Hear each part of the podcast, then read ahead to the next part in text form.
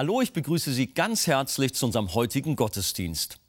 Wir machen Fortsetzung mit unserer Predigtreihe über die Apostelgeschichte. Paulus war auf seiner Missionsreise in der Stadt Ephesus angekommen. Diese war bekannt für Götzenanbetung, heidnische Feste und auch den Okkultismus, der in der Gesellschaft Fuß gefasst hatte. Doch Paulus ließ sich nicht entmutigen, sondern blieb über zwei Jahre dort und predigte Jesus Christus. Und das Resultat war eine geistliche Erweckung. Doch welche Auswirkungen bringt eine solche mit sich? In dem ersten Teil seiner Predigt spricht Pastor Christian Wegert jetzt über die ersten beiden Folgen einer geistlichen Erweckung. Bleiben Sie dran.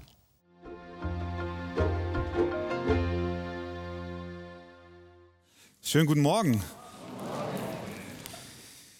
Heute sind wir angelangt in Apostelgeschichte Kapitel 19. Ihr dürft gerne aufstehen mit mir, dass wir zur Textlese stehen. In diesem Kapitel nun ist der Apostel Paulus in einer Stadt namens Ephesus. Und da hören wir mal hin, was da passiert ist. Apostelgeschichte 19, Vers 11 bis 20. Und Gott wirkte ungewöhnliche Wunder durch die Hände des Paulus, sodass sogar Schweißtücher oder Gürtel von seinem Leib zu den Kranken gebracht wurden und die Krankheiten von ihnen wichen und die bösen Geister von ihnen ausfuhren. Es versuchten aber etliche von den umherziehenden jüdischen Beschwörern, über denen die böse Geister hatten, den Namen des Herrn Jesus zu nennen, indem sie sagten, wir beschwören euch bei dem Jesus, den Paulus verkündigt. Es waren aber sieben Söhne eines jüdischen Hohenpriesters Skephas, die dies taten. Aber der böse Geist antwortete und sprach, Jesus kenne ich und von Paulus weiß ich. Wer aber seid ihr? Und der Mensch in dem der böse Geist war, sprang auf sie los und er überwältigte sie und zeigte ihnen dermaßen seine Kraft, dass sie entblößt und verwundet aus jenem Haus flohen. Das aber wurde allen bekannt, die in Ephesus wohnten, sowohl Juden als auch Griechen. Und Furcht fiel auf sie alle. Und der Name des Herrn Jesus wurde hochgepriesen. Und viele von denen, die gläubig geworden waren, kamen und bekannten und erzählten ihre Taten.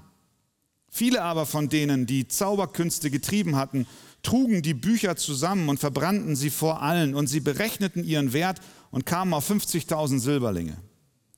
So breitete sich das Wort des Herrn mächtig aus und erwies sich als kräftig. Amen. Nehmt gerne Platz. Ephesus war eine der größten Städte der antiken Welt. Sie war sehr beeindruckend. Es war kein Dorf, keine Kleinstadt. Es war die wohl viertgrößte Stadt der Welt. 250.000 Menschen lebten in Ephesus, so sagt man. Das ist für damalige Verhältnisse riesig. Die Stadt lag an der Westküste der heutigen Türkei in der Nähe der Stadt Selçuk es war ein politisches, religiöses und wirtschaftliches Zentrum Kleinasiens. Das heißt, die ganze Region der heutigen Türkei und alles, was da drum rum gelegen war, hatte sozusagen Ephesus als Metropole. Die Stadt war bekannt für ihre heidnischen Aktivitäten und Feste. Es gab in der Stadt einen Tempel, den Tempel der Artemis oder auch der Göttin Diana. Und um diese Göttin herum wurde ein weit verbreiteter Kult betrieben. Und in diesem geistlich gesehen dunklen Ort, der voll im Griff des Okkulten und Heidnischen war, kommt nun der Apostel Paulus und tut nichts anderes, als das Evangelium von Jesus Christus zu verkündigen. Und Lukas, der diesen Bericht geschrieben hat, der berichtet uns nun in diesem Kapitel, wie durch die Verkündigung des Evangeliums Licht in die Finsternis dieser Stadt im geistlichen Sinn hineinkam. Und dass diese Stadt förmlich auf den Kopf gestellt wurde. Das Evangelium drang in alle gesellschaftlichen Bereiche ein, die fest im Griff des Okkulten und Dunklen waren und im Griff der Götzenanbetung. Das Leben vieler Menschen wurde verändert. Kaum jemand in der Stadt konnte sich diesem Wandel entziehen. Es war gar nicht möglich. Das werden wir noch sehen im Folgenden. Die ganze Stadt war ergriffen. Mehr als zwei Jahre lang war Paulus dort und er hatte nur ein Thema, das lautete Jesus Christus. Er verkündigte den Menschen, dass es den Sohn Gottes real existierend gibt, der auf diese Welt gekommen ist, um für die Sünden der Menschen zu bezahlen. Am Kreuz von Golgatha. Er hat den Leuten erklärt und erzählt und sie überzeugt, dass der Sohn Gottes ohne Schuld auf dieser Erde lebte, alle Forderungen Gottes vollkommen erfüllt hat, das geschafft hat, wozu kein Mensch in der Lage ist, weder damals noch heute. Und dass dieser Jesus Christus unschuldig an das Kreuz genagelt wurde und somit die Strafe auf sich genommen hat, die eigentlich du und ich und die Epheser und die Griechen und die Juden und wer auch immer verdient hat. Jesus hat den Preis bezahlt, er ist gestorben, er wurde ins Grab gelegt, nach drei Tagen ist er auferstanden und er lebt. Und diesen Christus verkündige ich euch. Das war's. Das war die Botschaft. Vers 10. Nachdem er das tat und während er das tat, geschah es, dass alle, die in der Provinz Asia wohnten, in dem riesigen Einzugsgebiet der Metropole von Ephesus, dass alle, die in der Provinz Asia wohnten, das Wort des Herrn Jesus hörten. In Ephesus über die Stadtgrenzen hinaus fand eine Erweckung statt. Von dort wurde das Wort Gottes in andere Städte getragen. Vers 20, so breitete sich das Wort des Herrn, dieses Evangelium von Jesus, so breitete es sich mächtig aus und erwies sich als kräftig. Das ist eine Erweckung. Menschen werden verändert, die Stadt spricht davon. Ich möchte in dieser Predigt anhand von vier Punkten uns einen kleinen Leitfaden geben durch den Text und auch durch die Texte, die danach kommen. Und zwar habe ich es wie folgt gegliedert. Und wir sprechen hier jetzt von einer echten geistlichen Erweckung, die auf Basis der Verkündigung des Evangeliums stattfindet. Punkt 1, Erweckung deckt auf. Zweitens, Erweckung räumt auf. Drittens, Erweckung reißt nieder. Und viertens, Erweckung baut auf. Okay, jetzt weißt du nicht, was ich damit sagen will. Ist gut so, deswegen sollst du jetzt unbedingt ganz aufmerksam zuhören. Punkt Nummer eins. Erweckung deckt auf.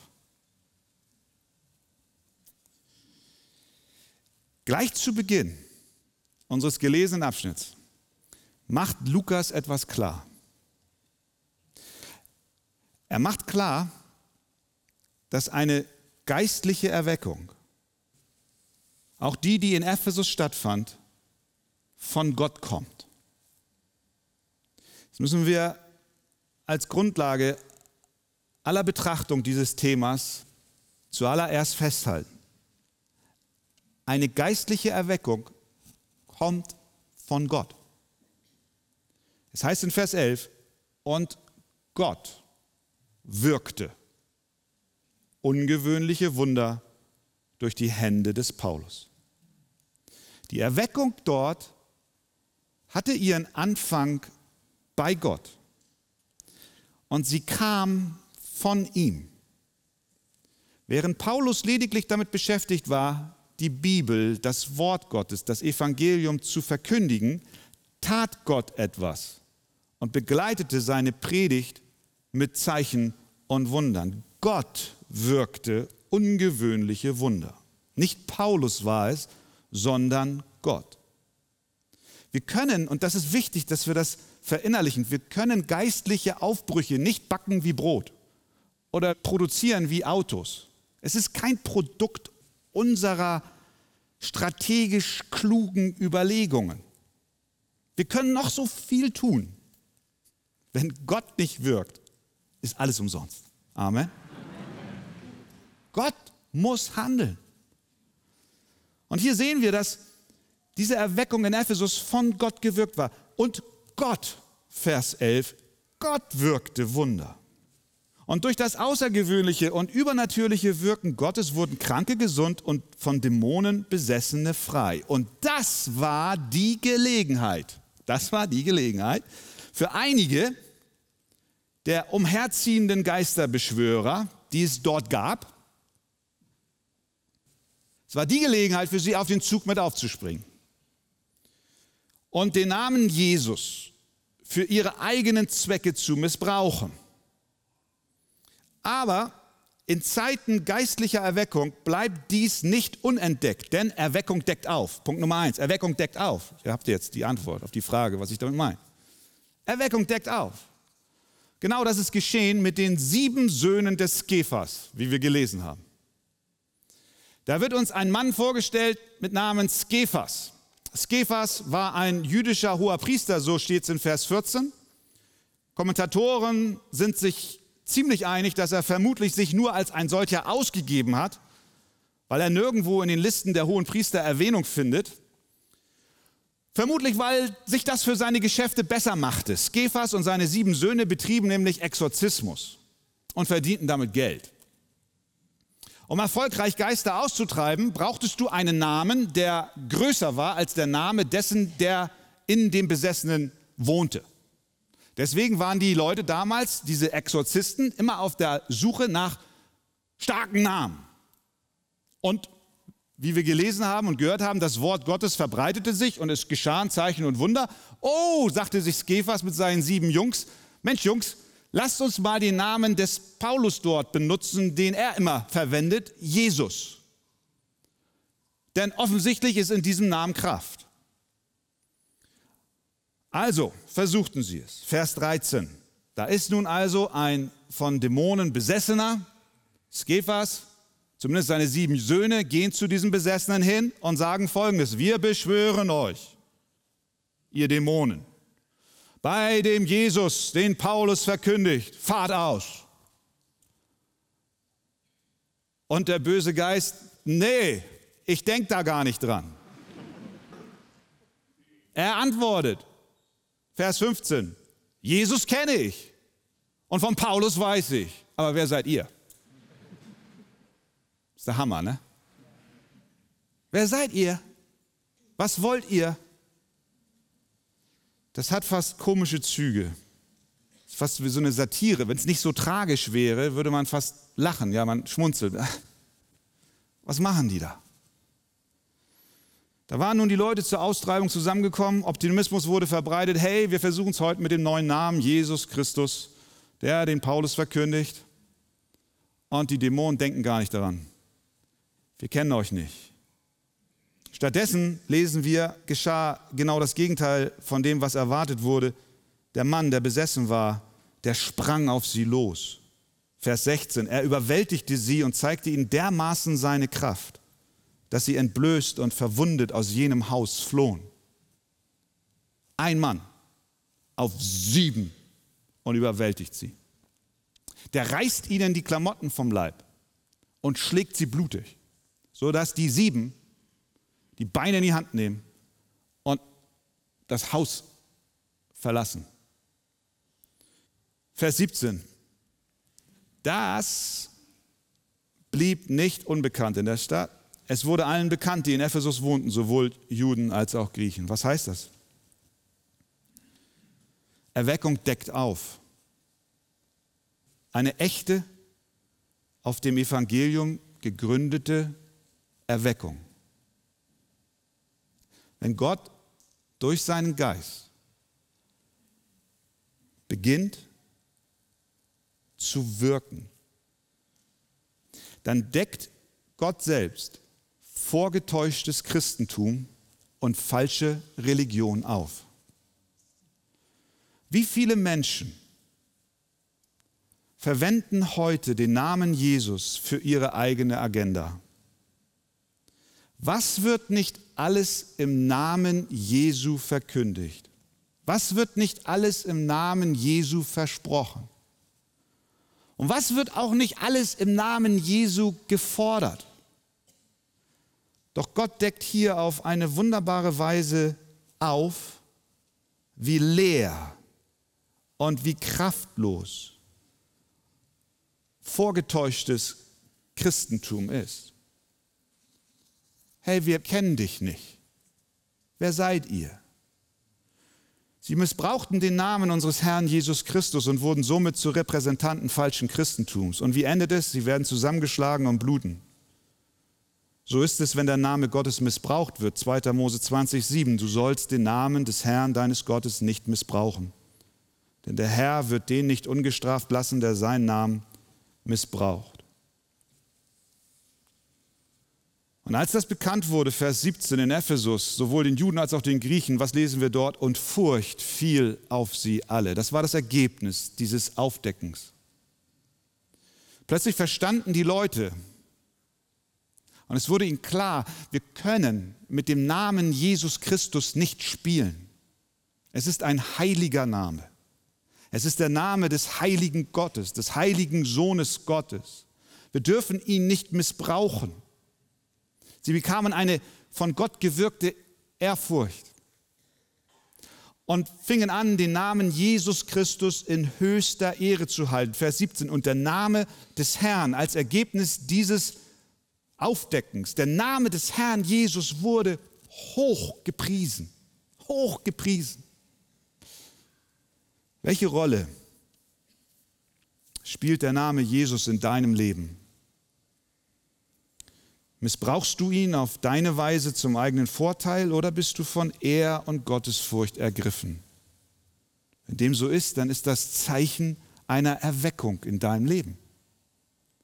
Zeichen einer Erweckung heißt, dass der Name des Herrn geachtet und geehrt wird. Also Erweckung deckt auf und der Name Jesu wird hoch gepriesen.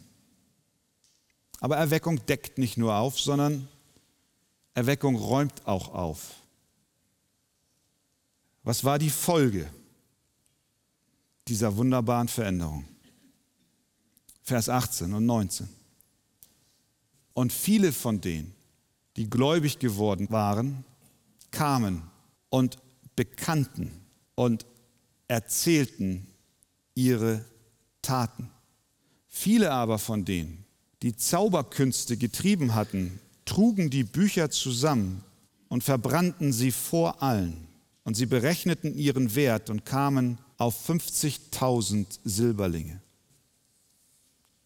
Erweckung deckt nicht nur auf, sondern Erweckung räumt auch auf.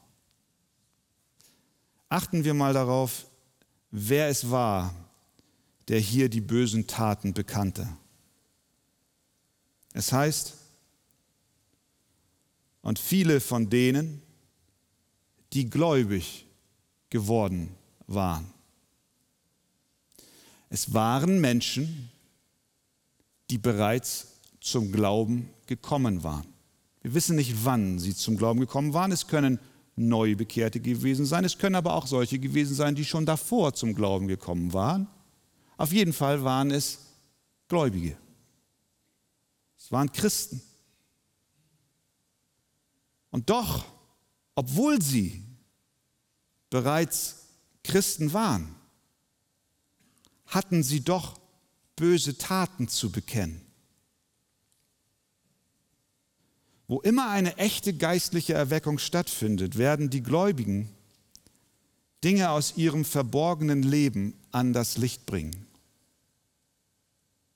Das war nicht nur in Ephesus so. Das ist Kennzeichen jeder echten Erweckung in der Kirchengeschichte immer gewesen. Menschen bewegt durch den Heiligen Geist. Gläubige treten aus dem Dunkel ins Licht und sagen, ich habe was zu bekennen. Viele Christen in den Kirchen unseres Landes und vermutlich auch in der Kirche der Arche hier in Hamburg haben geheime Sünden, Praktiken, Gewohnheiten in den Winkeln und Ecken ihrer Herzen heute noch gut verborgen. Aber sie gehören dort nicht hin. Aber weil die geistliche Atmosphäre oft so lau ist, ist es gut möglich, dass solche Dinge im Verborgenen bleiben. Aber wenn Gott,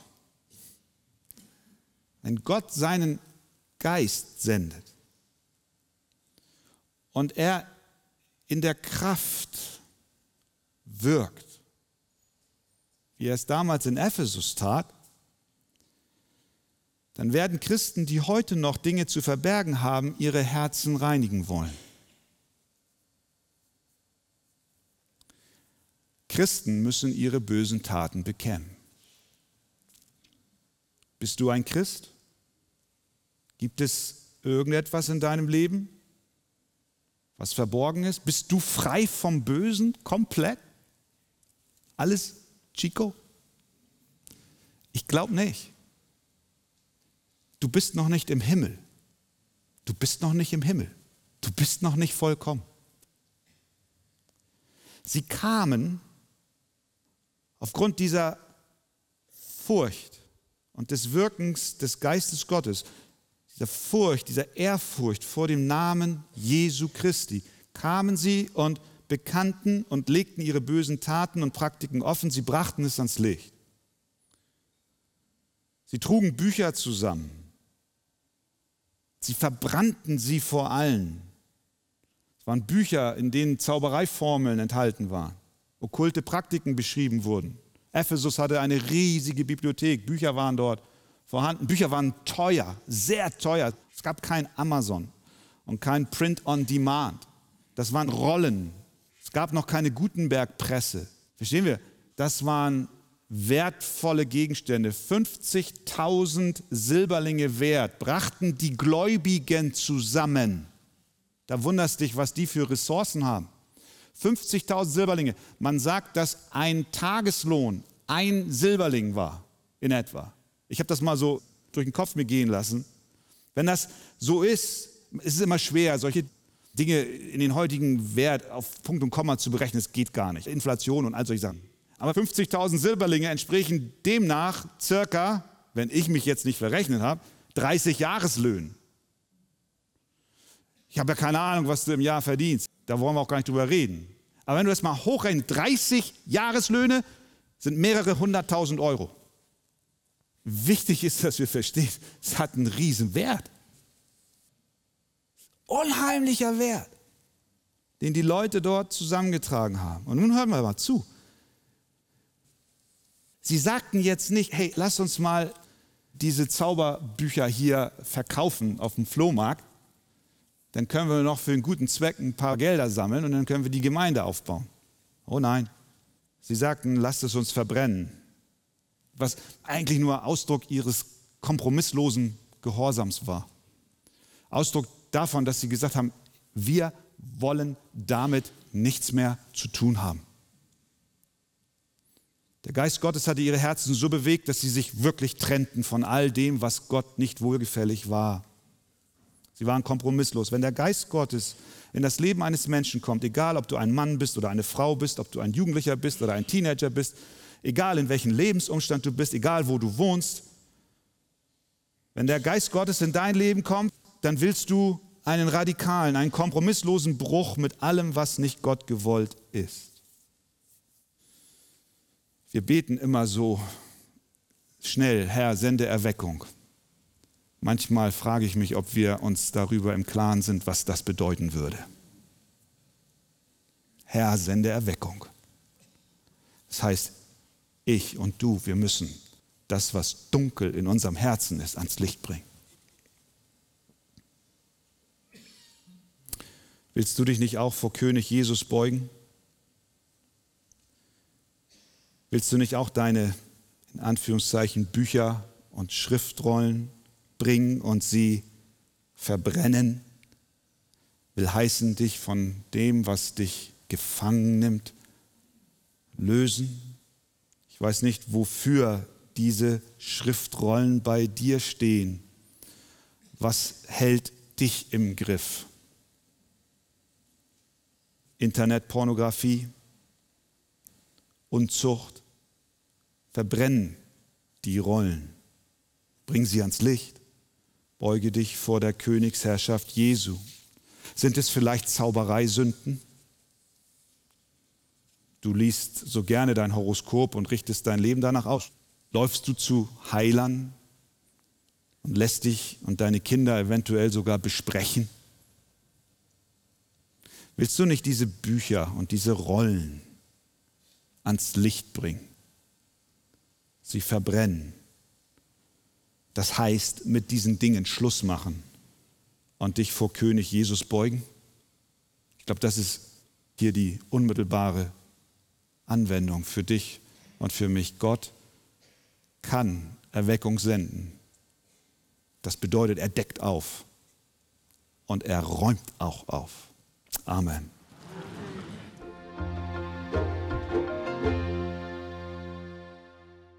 Wir sollten uns von allem lösen, was uns im Griff hält und unser Leben allein Jesus Christus anvertrauen. In dem Kapitel Ein neuer Mensch aus dem Buch Das Evangelium kennen und genießen von Pastor Wolfgang Wegert finden Sie vertiefende Ausführungen zu den Inhalten der Predigt. Auf Wunsch erhalten Sie ein Exemplar kostenlos. Wir freuen uns über jeden Kontakt zu unseren Zuschauern. Sie erreichen uns per Brief, E-Mail oder zu nachfolgenden Zeiten unter der eingeblendeten Telefonnummer. Näheres zur evangelisch reformierten Freikirche Arche finden Sie im Internet. Viele Zuschauer teilen uns ihre Freude über die Fernsehkanzel mit, am Telefon, per Brief oder E-Mail. Sie spenden Geld, damit wir die Sendungen produzieren und ausstrahlen können. Dafür sage ich allen ein ganz herzliches Dankeschön. Über eine Spende auf die eingeblendete Kontoverbindung würden wir uns sehr freuen.